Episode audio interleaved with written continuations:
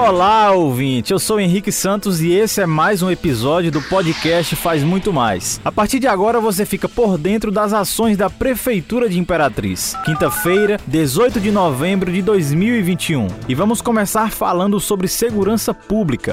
Notícia, informação, na noite desta quarta-feira, dia 17, uma guarnição da Guarda Municipal de Imperatriz foi acionada para atender uma ocorrência na Avenida Pedro Neiva de Santana. Um homem que estava embriagado atropelou duas jovens em uma motocicleta. A moto foi arrastada por cerca de 3 quilômetros e o carro do homem, que é vereador em Buritirana, se incendiou e foi totalmente destruído pelo fogo.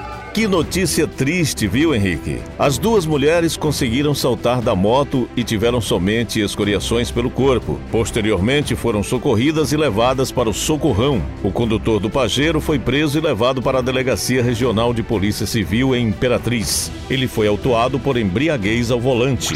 E falando agora sobre esporte, o atleta Luan Patrick, de 18 anos, ficou em terceiro lugar na categoria adulto do Mundial disputado nesta quarta-feira, dia 17, em Dubai, nos Emirados Árabes Unidos. O jovem realizou uma conquista gigante para o jiu-jitsu de Imperatriz. E é importante lembrar que ele foi revelado pelo projeto da prefeitura chamado Jiu-Jitsu nas Escolas. De acordo com o coordenador do projeto, professor Denis Vasconcelos, Luan Patrick sempre foi muito dedicado e procurou seguir os ensinamentos do seu professor direto, Romilson Pereira. Luan Patrick entrou no projeto com 14 anos, com excelente trajetória. Foi campeão dos Jogos Escolares de Imperatriz, Jogos Escolares Maranhenses e do Campeonato Maranhense de Jiu-Jitsu Desportivo. O projeto Jiu-Jitsu nas escolas foi idealizado pelo prefeito Assis Ramos, que é um entusiasta desta arte marcial e é coordenado pela Secretaria de Esporte, Lazer e Juventude. O principal objetivo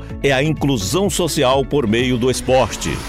Infelizmente, a pandemia fez com que o projeto desse uma pausa, mas na hora oportuna daremos continuidade. Esta é uma arte marcial muito boa para o corpo e a alma, pois além da disciplina, defesa pessoal também é saúde. Sabemos que as artes marciais ajudam a evitar que os jovens caiam na criminalidade. Por isso, vamos investir ainda mais em ações que levem oportunidades aos nossos jovens, destacou o prefeito Assis Ramos. E quem fala mais sobre o assunto é o titular da CEDEL, Luiz Gonzaga Pereira, participante participante de hoje do nosso quadro Comentário do Dia. E nesse momento a nossa felicidade é de, de poder ter compartilhado né, diretamente, é, graças a Deus aí com a ajuda do nosso prefeito esses anos que condicionou sim ajuda, a CEDEL também, através da nossa pessoa, ajudou na logística da viagem do nosso medalhista aí, a Dubai, né?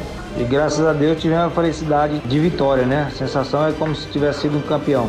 Pela conquista por tudo que foi apresentado lá fora. Acho que o nome da cidade de Imperatriz foi bem visto no jiu-jitsu lá fora. E temos que dar continuidade. Vamos pensar agora em ampliar essa modalidade, já que as aulas voltaram, a pandemia realmente deu uma, uma acalmada e esperamos condições melhores, dias melhores, para que próximo ano agora, em 2022, é, o projeto Jiu-Jitsu na escola volte com toda a força para que a gente possa descobrir mais talento como Alan. Educação.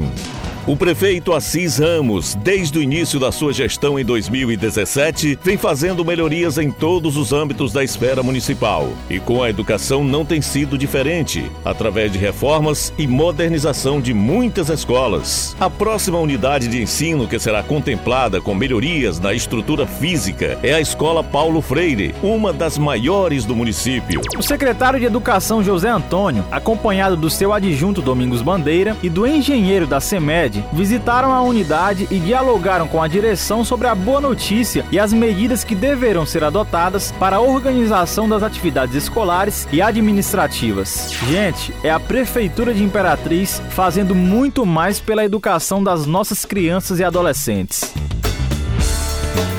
E por aqui encerramos o podcast Faz Muito Mais da Prefeitura de Imperatriz. Agradecemos pela sua atenção, lembrando que esse e outros podcasts você pode acessar no portal imperatriz.ma.gov.br barra podcast, redes sociais e principais plataformas de streaming.